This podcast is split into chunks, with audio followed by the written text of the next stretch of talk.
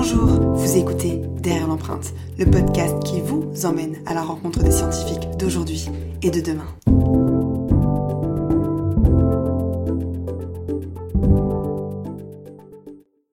Vous êtes avec Yusra et aujourd'hui je me trouve devant une pyramide de verre assez spéciale et pourtant beaucoup moins connue que celle du Louvre. Il s'agit de la pyramide Isir, pour Institut des systèmes intelligents et de robotique, située dans le quartier de Jussieu, dans le 5e arrondissement de Paris. Nous allons à la rencontre de Sinan Aliyo, maître de conférence à la Sorbonne, spécialisé en robotique et en micro-robotique. Il s'intéresse notamment à la relation entre robots et humains, au sens du toucher, ou encore à la réalité virtuelle. En vrai passionné, il nous ouvre les portes de son labo pour nous raconter son quotidien et nous expliquer sur quoi il travaille. Allez, suivez-moi.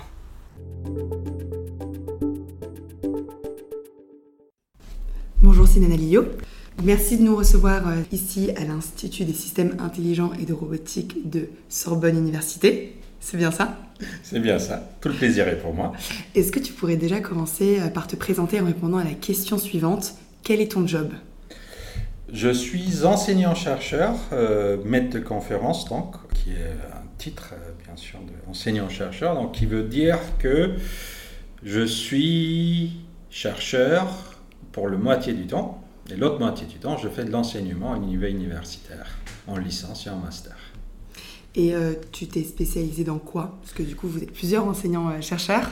Alors moi, je suis de formation robotique. Et effectivement, j'ai une spécialisation un peu plus pointue après la robotique. Je m'intéresse d'un côté au système micro-robotique, donc comment pouvoir construire des machines de taille vraiment microscopique pour travailler avec des objets microscopiques. Et par-dessus, je me suis aussi spécialisé sur le côté interactif. Donc comment faire un lien physique entre l'échelle microscopique et l'échelle de l'utilisateur. Et pour ça, j'utilise le sens du toucher. Donc je conçois des appareils qui vont faire des mesures mécaniques et physiques à l'échelle microscopique et qui vont le transmettre à l'utilisateur qui le contrôle à travers un joystick et qui rend les sensations de toucher, qui transmet comme sensation de toucher les phénomènes physiques qui se passent à l'échelle micro. Donc c'est assez, assez intéressant et assez euh, singulier comme discipline euh, robotique, haptique, euh, on en reviendra après dessus. Mais pour commencer, on va déjà s'intéresser à au pourquoi du comment. Quand tu étais petit, qu'est-ce qui t'a intéressé? À quel moment tu t'es intéressé aux sciences? C'est venu assez rapidement. Je suis d'une famille, comment dire, ingénieur scientifique, on va dire. J'ai ma mère qui était informaticienne. D'accord administratif système. Mon père est ingénieur euh, chimiste, mais euh, très très bricoleur, extrêmement bricoleur. Donc j'ai eu des Lego et des mécanos assez rapidement quand j'étais petit. C'est venu un peu comme ça, mais c'est clair que enfin, j'avais une certaine affinité avec ça. Et euh, effectivement, j'étais très soutenu à la maison. J'ai eu mon premier ordinateur euh, quand j'avais 11 ans, avec un bouquin de programmation avec et pas de jeu. Et euh, donc, il fallait programmer mes propres jeux. Et effectivement, à côté, des jouets vraiment type Lego où il fallait bricoler et faire de robots. Donc, j'ai commencé à bricoler. Et voilà, je savais assez rapidement, hein, même avant la fin du collège, que je voulais partir plutôt en recherche, donc faire quelque chose qui n'a pas encore été fait et plutôt dans le domaine de la robotique avec des machines, des choses qui bougent et qui font des trucs. Donc le cadeau, je reviens quand même sur ce cadeau un peu spécial, c'est un ordinateur mais sans jeu. Donc tu as programmé quel jeu au début? Parce que c'est quand même... Euh, oh, le premier jeu que j'avais programmé, c'est un truc assez simple, hein. c'était juste essayer de deviner euh, le nombre aléatoire entre 0 et 100, euh, etc. avec l'ordinateur. Donc c'est des exercices de programmation classiques avec lesquels on commence en général. Et après, voilà, un peu plus tard, j'ai commencé à faire des labyrinthes où il fallait trouver les sorties, générer des labyrinthes automatiquement, des trucs comme ça ou je sais pas, qu'est-ce que j'avais fait? J'avais fait un jeu d'hélicoptère où il fallait tirer sur des ennemis, on commandait des trucs. Bref, voilà, c'était euh, beaucoup de choses qui venaient des bouquins d'initiation de programmation des années 90, euh, quoi. Ouais, c'est des jeux qui sont à la fois euh, ludiques et, puis et, pédagogiques. Pédagogiques qui t'ont permis de t'intéresser à cette discipline. Tu disais au collège, tu t'es senti déjà attiré par le domaine de la recherche pour le côté innovation. Exactement. Quand tu étais au collège, ce métier n'existait pas encore. Euh, si, effectivement. Il y avait, je savais qu'il y avait de la recherche en robotique et à l'université. À cette époque-là, il n'y avait pas vraiment la robotique sur la marché. Même quand j'ai commencé ma thèse, il y avait extrêmement peu d'offres industrielles en robotique. C'est ça, ça restait dans le domaine de la recherche, de l'aérospatiale, etc. Exactement. C'était pas grand public. C'était effectivement assez confidentiel. Donc il y avait un besoin en robotique industrielle, mais c'était vraiment les grands groupes, les grandes industries. Et effectivement, dans ma carrière, j'ai vu vraiment euh, la naissance du, marché de robotique, avec effectivement maintenant, il y a des centaines de boîtes euh, qui offrent leurs services pour concevoir des systèmes robotiques, pour robotiser euh, une tâche ou une autre dans tous les domaines. Et effectivement, c'était un grand plaisir d'être témoin de, cette époque-là. Ouais. On va revenir sur le, sur le mélange innovation, start-up et recherche dans ce laboratoire, qui est un peu une particularité de la robotique et de l'informatique par rapport aux autres disciplines scientifiques. Mais donc toi, à la fin, tu t'es inscrit directement en licence. Comment s'est passé le, moment euh, un peu clé euh, Comment euh, je suis passé en thèse? Ouais, entre ton bac et ta thèse. Quel a été le déroulé? Donc moi j'ai fait un DUG de technologie industrielle. L'ancienne licence. Pour ne pas donner des, des informations sur mon âge. Donc, du coup, après, j'ai suivi une formation génie mécanique ENS Cachan euh, Paris 6. L'école normale supérieure Oui, école normale supérieure du coup, effectivement, ça m'a confirmé ma passion pour tout ce qui est programmer des machines pour qu'ils fassent des choses qu'on veut qu'ils fassent et pour que ça bouge et que ça interagisse, etc. Donc à l'époque, euh, l'offre de formation niveau master en robotique, il y en avait quasiment que par ici, c'était les 2A, diplôme, diplôme d'études approfondies, ça s'appelait, donc l'équivalent du M2 maintenant, euh, en robotique, que je me suis inscrit. Et effectivement, en stage, je me suis retrouvé au laboratoire de robotique de Paris, qui est euh, le premier laboratoire en robotique en France, donc qui avait été fondé fin des années 80, début 90, à Jussieu. Donc effectivement, je me suis retrouvé en stage, premier stage en master, donc en maîtrise, pardon, l'équivalent du M1 maintenant, pour travailler sur un robotique, sur un robot humanoïde, pour le faire marcher, etc. Donc c'était très intéressant.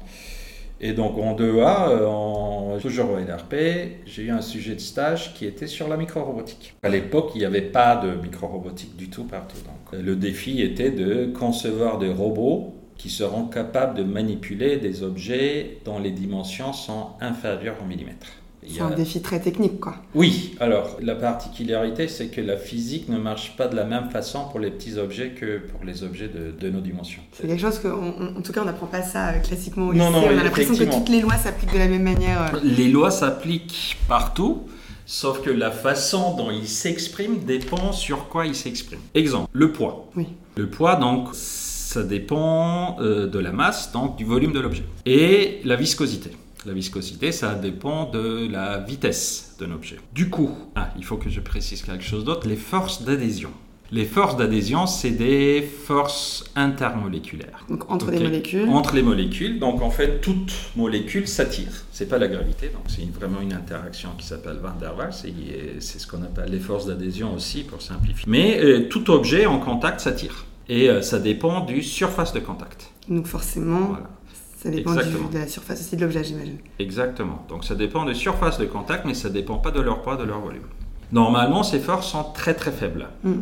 Donc du coup, effectivement, quand je touche quelque chose, bah, en fait, euh, pour moi, c'est négligeable. Par rapport à mon poids, par rapport à mon inertie, c'est négligeable. Quand on va réduire les dimensions de l'objet, le poids, il dépend du cube, donc du volume, donc du cube de l'objet, d'une dimension de l'objet. Alors que la surface dépend du carré d'une dimension de l'objet. Donc quand cette euh, dimension diminue, en fait, finalement, à un moment, le carré est supérieur au cube. Donc, c'est des mathématiques hein, oh, pas très Non, mais l'exemple est assez simple. Donc, imaginez un cube dont le côté fera 0,1 mm. Oui. Le carré de 0,1 mm, c'est 0,01. Le cube de 0,1, c'est 0,001. On perd une décimale. Voilà. Donc, du coup, le carré est supérieur au cube quand l'objet est très petit. Donc effectivement, ça change euh, plein de choses. Ça change l'équilibre. Donc ça change, les lois de physique marchent de la même façon, sauf que leur équilibre est totalement modifié. Donc du coup, quand on descend dans l'échelle microscopique, les forces d'adhésion, les forces d'attractif sont beaucoup plus importantes que le poids et l'inertie. Et donc c'est sur ça qu'on joue, j'imagine, quand on conçoit des objets euh, microscopiques, hein, de la micro-robotique. Exactement. Donc du coup, le sujet de ma thèse, c'était de la manipulation par adhésion. Et c'est notre idée était de saisir des objets sans les tenir comme une pince Donc à notre échelle, pour tenir quelque chose, bon, enfin, il faut le coincer de deux côtés, il faut compenser son poids. À l'échelle microscopique, il suffit de toucher cet objet-là avec quelque chose qui a une bonne énergie de surface, donc qui est bien collant. Et cette fois-ci, cette force qui est négligeable à notre échelle, à l'échelle microscopique, peut être supérieure au poids de l'objet. Donc du coup, bah, c'est un peu le, le sparadap du capitaine Haddock. Donc on va attraper les objets juste en touchant. Ils vont rester collés sur l'effecteur, hein, donc qui ne saisit pas. Et pour les lâcher, bah, en fait, il faut secouer, euh, il faut romper rouler, comme on essaie de coller sa crotte sur la table. Et du coup, effectivement, ma thèse était de développer une technique de saisie et dépose des objets qui sont inférieurs à, qui sont dans une dimension à de l'ordre d'un micromètre. Et aujourd'hui, dans les, dans les systèmes micro-robotiques actuels, j'imagine que c'est une application industrielle, dans la fabrication normalement de téléphones, de puces, de micro-puces. Mais quelles sont les autres applications de la robotique, de la micro-robotique qu'on ignorerait? Alors, il y a deux grosses applications, effectivement, comme tu as dit. Euh, la première application, c'est aide à l'assemblage euh, des composants électroniques qu'on arrive à fabriquer de plus en plus petits. Il y a énormément de choses qui sont construites sur silicium et qui sont construits d'un seul côté, mais effectivement là, il y a un intérêt aujourd'hui en microélectronique de par exemple combiner une puce en silicium avec des choses qui sont produites ailleurs, d'autres matériels, et qui vont avoir des, des dimensions encore microscopiques. Donc là, tu as besoin de assemblage pour pouvoir les rattraper, pouvoir les manipuler. Donc ça, c'est le cas d'usage industriel. Moi, je suis plutôt sur le côté interactif. Donc, mon objectif n'est pas de remplacer les machines dans les usines pour faire de l'assemblage. Il y a d'autres labos qui s'intéressent à ça. Moi, je me suis spécialisé justement, comme je disais, sur le côté interactif. Et donc, du coup, euh, je m'intéresse beaucoup sur, euh, au milieu de recherche et l'idée, c'est de faire des instruments scientifiques. D'un côté, pour les physiciens, donc pour qu'ils soient capables d'attraper leurs échantillons qui seront effectivement issus de leur recherche, des nanotubes de carbone, euh, des cristaux de arsénite gallium, je ne sais pas trop quoi, qu'ils puissent les manipuler, les examiner, souvent sous microscope électronique. Oui. On parlera de microscope électronique si pose la question. Euh, donc de façon pas accessible, on ne peut pas y aller avec les mains, les objets sont trop petits, donc il faut concevoir un système robotique qui est capable d'attraper euh, l'échantillon, le manipuler, le caractériser, le soumettre à des contraintes mécaniques, observer ce qui se passe, etc. Et donc la problématique par-dessus qui m'intéresse beaucoup, c'est que, comme j'en ai dit, la physique s'exprime de façon différente à cette échelle-là. Et donc, du coup, c'est pas évident de attraper quelque chose, manipuler. Enfin, il suffit pas de mettre des joysticks parce que quand on sent pas ce qui se passe, quand on n'a pas une... De retour en sensation. Exactement. Quand on ne ferme pas le boucle sensorimotrice, on perd beaucoup en dextérité. Oui. Donc notre idée assez rapidement, c'était de récupérer les informations mécaniques, donc euh, les forces euh, de contact, adhésion, etc., et de les transmettre à l'utilisateur. Et comme ça, effectivement, c'est, on arrive à se rapprocher un peu de sensations de manipulation d'un objet à détail euh, normal, alors qu'on manipule quelque chose qui est euh, dix mille fois plus petit. Donc c'est vraiment beaucoup de travail de, traduction de l'information dans un sens comme dans l'autre. Oui, alors effectivement. Entre ce qu'on veut faire et ce qu'on peut vraiment faire. C'est ça. Donc il faut que tu puisses capable de faire des mouvements qui sont capables avec le milieu physique. Oui et qui effectivement pour des objets biologiques, oui, donc j'ai pas mentionné ça, il y a une grande application bien sûr sur en biologie, c'est pour pouvoir manipuler des cellules et pour pouvoir faire des mesures dessus.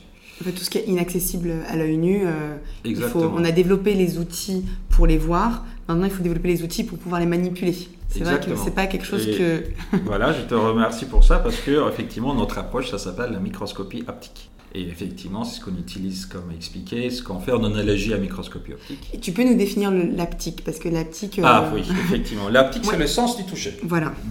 le sens du toucher, c'est effectivement un de nos cinq sens et euh, qui est assez fascinant parce que qui est extrêmement compliqué par rapport aux yeux et aux oreilles. Par exemple, les yeux, on sait très bien comment ça marche. Il y en a deux. On peut très bien créer des stimuli artificiels visuels. Bon, l'écran, il est crédible, hein, on y croira. Pareil pour l'audio. On comprend assez bien comment fonctionnent les oreilles, on peut faire des stimulations artificielles, bon ben voilà, heureusement d'ailleurs. L'odorat, on n'est pas trop loin, mais le toucher, c'est très très compliqué dans le sens où effectivement l'organe du toucher, c'est à la fois la peau qui couvre tout le pot, qui fait deux fois la masse du cerveau, et euh, qui est effectivement équipé de quatre types de capteurs, de mécanorécepteurs différentes et en plus d'autres mécanismes qui s'expriment à travers les muscles et la façon qu'on utilise dans les muscles. Donc le cerveau, il récupère toute cette information qui est extrêmement compliquée et crée des sensations très très précises. Donc juste en touchant cette table, je suis capable de dire que c'est du bois, bon probablement du faux bois. Et sinon, juste en touchant mon cahier, je sais immédiatement que c'est du papier et c'est totalement différent. Pareil, si je touche euh, ton ordinateur, effectivement, je sens que c'est du métal et c'est immédiat.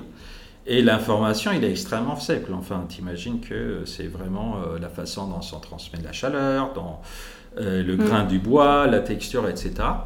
Puis les fibres nerveuses ne sont pas les mêmes aussi. Euh. Exactement. Donc du coup, générer, enfin, pouvoir qualifier ce genre d'information, interpréter ce genre d'information avec les capteurs qui sont inscrits dans le pot, c'est très très compliqué.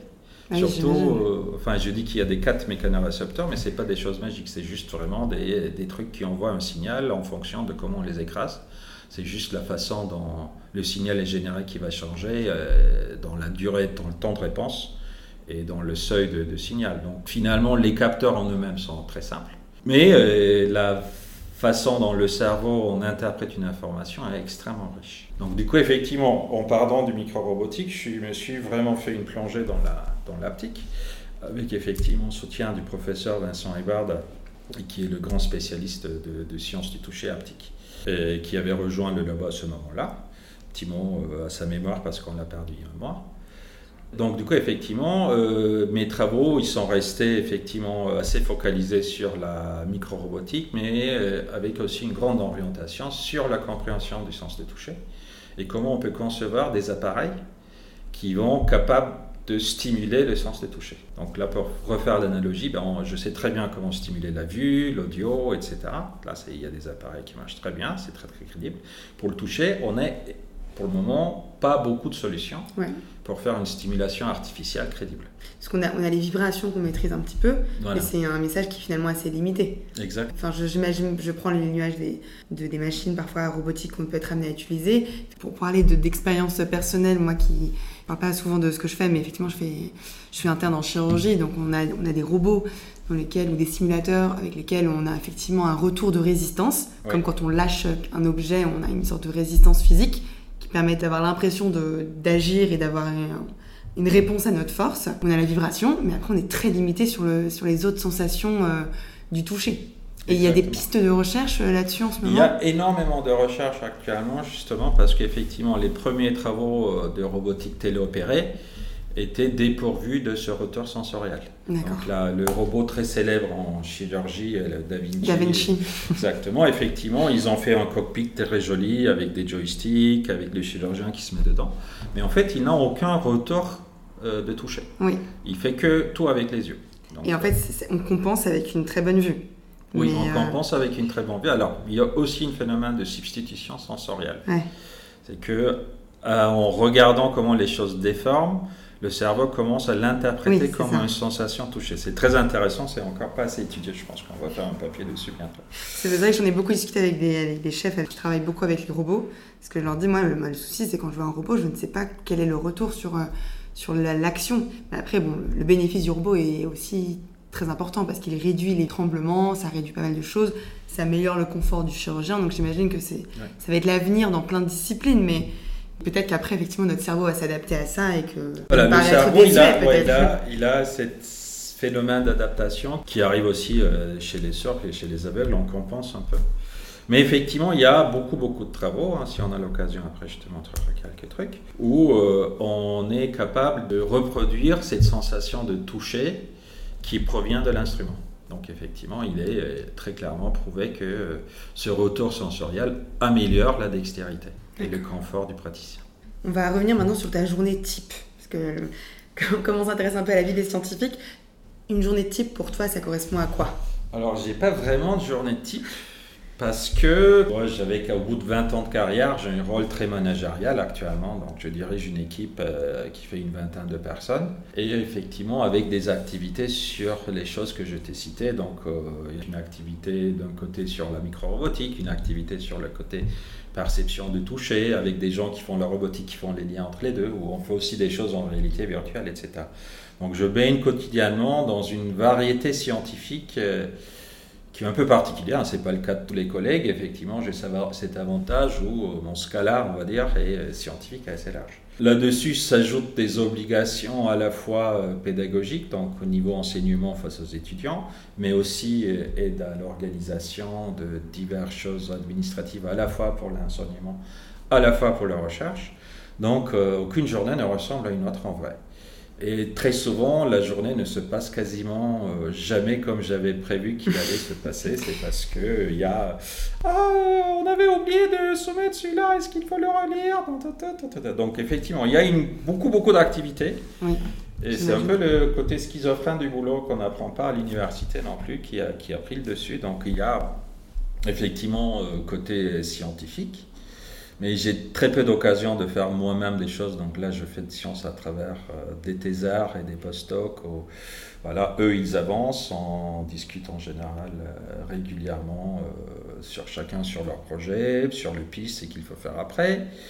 On discute avec les collègues sur la stratégie scientifique, sur quoi on va continuer, sur quel sujet on va demander de financement. Euh, beaucoup de discussions, euh, pareil pour la pédagogie, dans comment orienter les étudiants, qu'est-ce qu'on va modifier dans notre pédagogie, comment faire les courses, comment faire l'organiser des examens, qui va faire KLTP, des trucs un peu rébarbatifs malheureusement. Mais nécessaire. Et nécessaire, et pas mal, on passe pas mal de temps malheureusement à chercher de l'argent, à chercher de financement. Quelque chose qui revient assez souvent, ouais. Mm. C'est le fléau du, de, de, de sciences académiques au XXIe siècle, c'est que euh, il y a très très peu d'organismes qui est capable de fournir, euh, sans se poser de questions, des, des moyens euh, carte blanche à, à, leurs équipes. Quoi. Finalement, en fait, pour rebondir sur ce que tu dis, les seuls, j'ai l'impression qu'après avoir rencontré pas mal de scientifiques autour de moi, les seules structures qui sont un peu viables financièrement, c'est des structures qui reposent énormément sur les dons les instituts, euh, les fondations. En, en, tout cas, en médecine, c'est ce qui fonctionne bien. Euh, L'Institut Pasteur aussi, par exemple.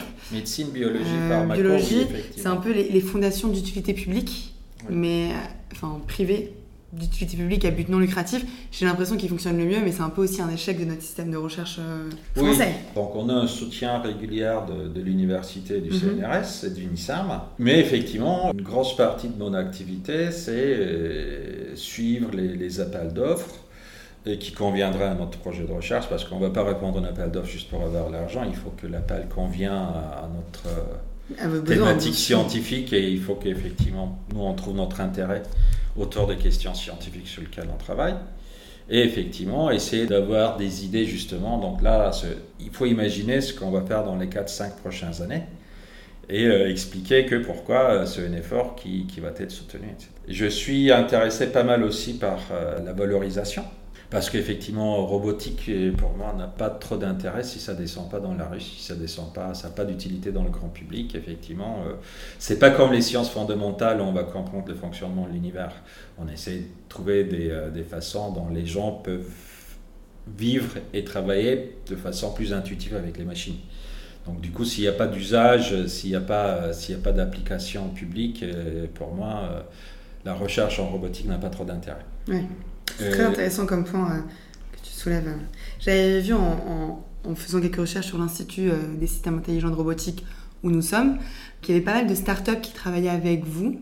C'est un peu. Euh, Exactement. C'est un peu, l'exception en recherche universitaire. Bah, c'est un peu aussi la particularité de la robotique, c'est que comme j'ai dit, c'est il faut. Donc nous on passe pas mal de temps et financé par l'argent public pour développer une île. l'avantage par rapport à la recherche en entreprise, c'est qu'on peut se permettre de nous lancer dans un sujet de recherche qu'on ne voit pas tout de suite une application qui va ramener de l'argent. Donc, c'est des choses typiquement une entreprise ne financera pas. Par exemple, mon sujet de recherche, pour voir dire qu'il y a 20 ans, dire qu'on va faire de la micromanipulation utilisant des forces d'adhésion, euh, bah, il n'y a pas de marché, donc on n'aurait pas eu de financement euh, privé. Parce qu'à court terme, il n'y a pas de rentabilité voilà, parce immédiate. Il n'y a pas de retombée. On a été financé euh, par diverses voies publiques.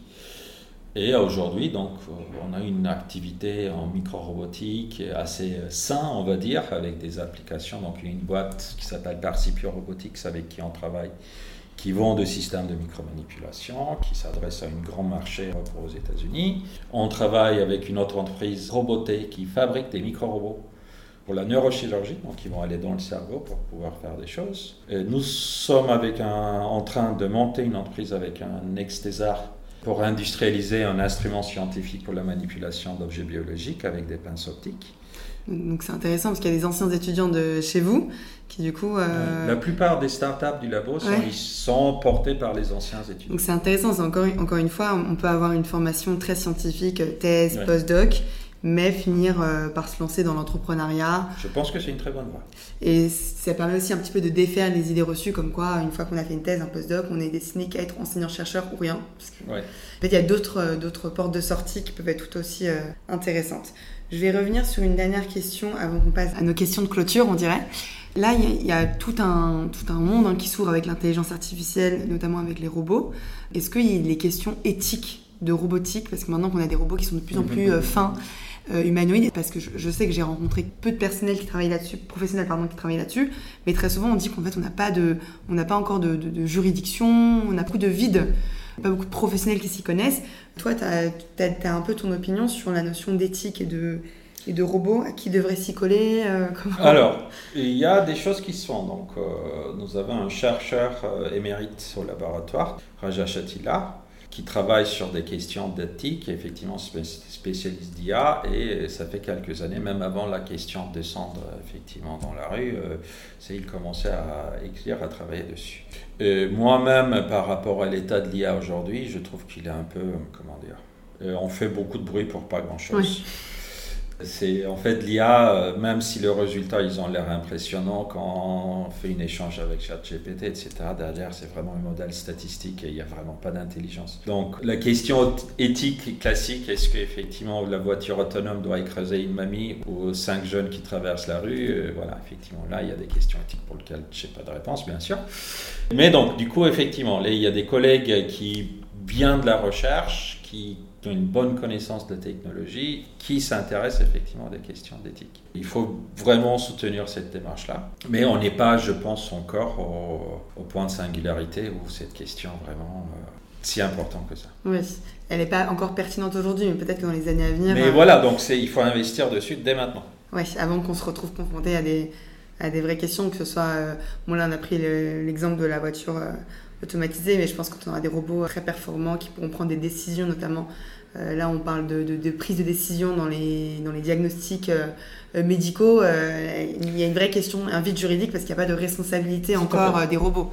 Alors on a lancé un truc, enfin des collègues dans mon équipe ont lancé une thèse dessus, justement, sur la collaboration entre l'IA et, et un praticien. Et effectivement, la question qui se pose, c'est la confiance. Mm. Parce que je pense qu'on ne va pas encore se retrouver, enfin j'espère qu'on ne va pas encore se retrouver quand on va déléguer toute la décision à l'IA.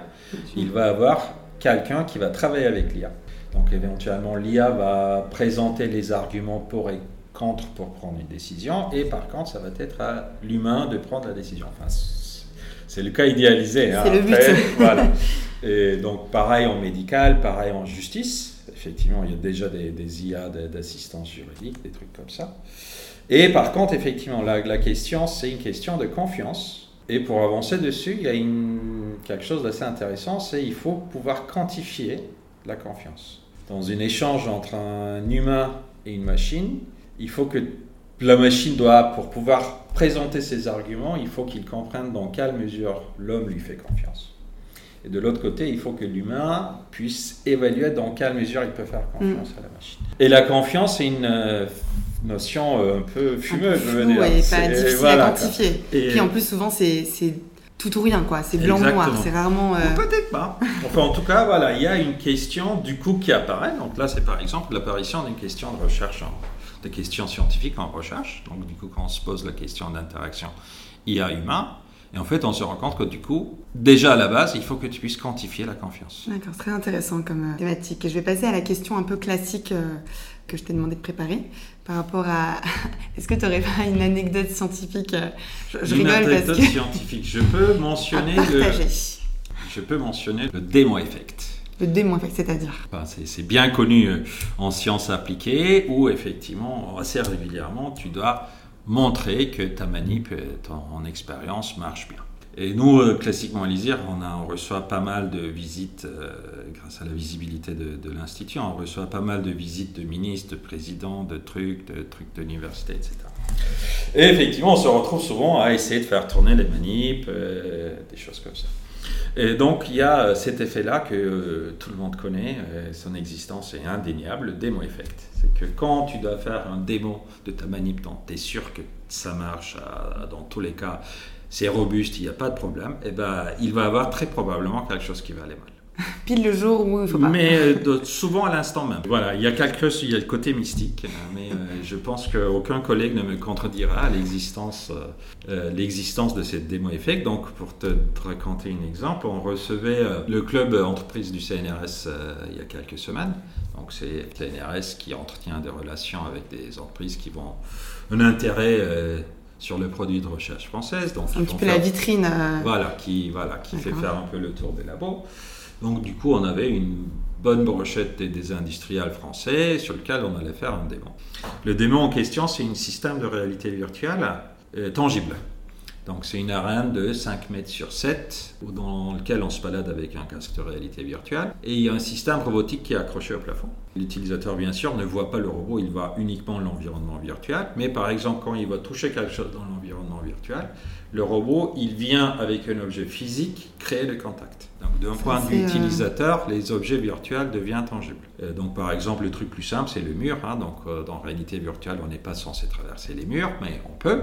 Donc du coup, nous, ce qu'on fait, c'est le système robotique. Il ramène vraiment une planche au niveau du mur et l'utilisateur, il peut toucher le mur. Que c'est un tout petit morceau de mur, mais quand il va aller à un autre endroit du mur, bah, le robot il va arriver, donc du coup. Donc le robot en fait reconstitue l'environnement euh, que la personne tangible. Donc du coup c'est un démo qui marche bien, on le fait tourner plusieurs fois, etc. Et donc on commence à raconter le système euh, à l'industriel, etc. Donc euh, moi j'essaie avec le casque, ça marche bien, je vois le truc.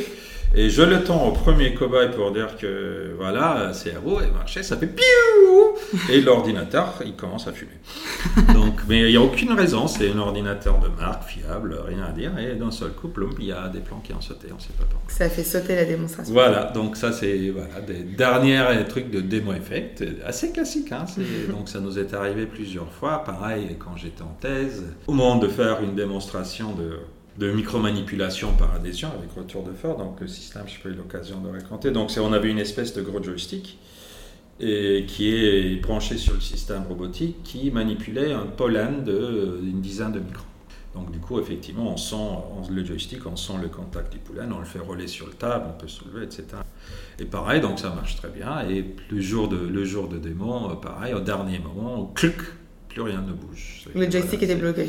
J'ai un câble qui saute comme ça, juste ce jour-là, alors qu'il aurait pu très bien faire une demi-heure avant, une demi-heure après. mais non, c'est s'il y a un truc mal peut se passer, il va très probablement se passer pendant un démo. Plus prestigieux le démo est, plus le risque de démo effect est important. Donc demain, s'il y a un ministre qui vient euh, visiter le labo, c'est sûr que ça marche pas. il y a un truc qui risque de péter vraiment. D'accord, c'est les joies de la, des sciences euh, expérimentales, on va dire. Exactement. Voilà, c'est pour le démo effect. Merci beaucoup pour euh, tous ces partages d'expérience et, de ton travail au quotidien. Pour finir, euh, même si je pourrais parler encore pendant des heures tellement c'est passionnant comme sujet, pour finir, est-ce que tu pourrais donner des conseils aux auditeurs pour s'intéresser aux disciplines scientifiques, attiser leur curiosité scientifique, même en sortant des chemins classiques de l'université, des études? Alors, leurs avantages, c'est qu'ils n'avaient pas à mon époque, c'est qu'il y a énormément de publications, d'écrits, de, de vulgarisation, de vulgarisation de qualité, ou de podcasts de qualité, n'est-ce pas, sur les sciences. Donc effectivement, en, justement, c'est intéressant sur Internet ce qui se passe. Mais allons au-delà un peu de ce qui est sensationnel, parce que euh, les, grands traitent en disant Ah, l'IA, il va changer le monde, etc. C'est mais on peut très bien trouver des publications un peu de profondeur scientifique qui vont un peu plus au fond des choses. Et tu as des revues après, enfin, de grand public à, recommander? Oh, non, je ne veux pas donner des marques comme ça, mais il y a pas mal de choses. Alors, je peux, si j'en donne un, je vais citer euh, I3E Spectrum, qui est en anglais peu plus pointu, qui s'intéresse à plus une population d'industriels. Mais effectivement, il y a pas mal de publications grand public aujourd'hui, euh, de podcasts et de blogs euh, qui sont vraiment intéressants à suivre. Et effectivement, euh, aujourd'hui en plus, l'autre avantage, c'est que c'est beaucoup, beaucoup plus facile de bricoler. Il y a énormément d'informations et, et de composants pour qu'on puisse bricoler, essayer de faire des choses par soi-même. Sur ordinateur, avec les microcontrôleurs et il ne faut pas hésiter, ça coûte pas cher. Euh, donc voilà, moi quand j'étais jeune, c'est le prix d'entrée était beaucoup plus haut. Avoir accès à ce genre de, de jouets était vraiment euh, réservé, on va dire, à une élite. Maintenant, euh, pour quelques dizaines d'euros, on peut avoir vraiment de quoi faire jojo. c'est vraiment nettement moins compliqué que son a l'air. Donc il ne faut, pas, hésiter à se lancer, c'est ça Il ne faut pas hésiter à se lancer. L'information est beaucoup plus facile à trouver. Ouais, c'est vrai que beaucoup de gens euh, essaient de se former et arrivent à se former à l'informatique et au langage, au codage par eux-mêmes. Après, bon, c'est mm. le chemin le moins facile, mais ça reste toujours possible. Merci beaucoup, Sinan Alio, pour euh, cet entretien. Merci, merci à toi, c'était très agréable. Vous avez écouté un épisode de Derrière l'empreinte. On se retrouve bientôt pour euh, un entretien passionnant et passionné avec un prochain invité. Merci.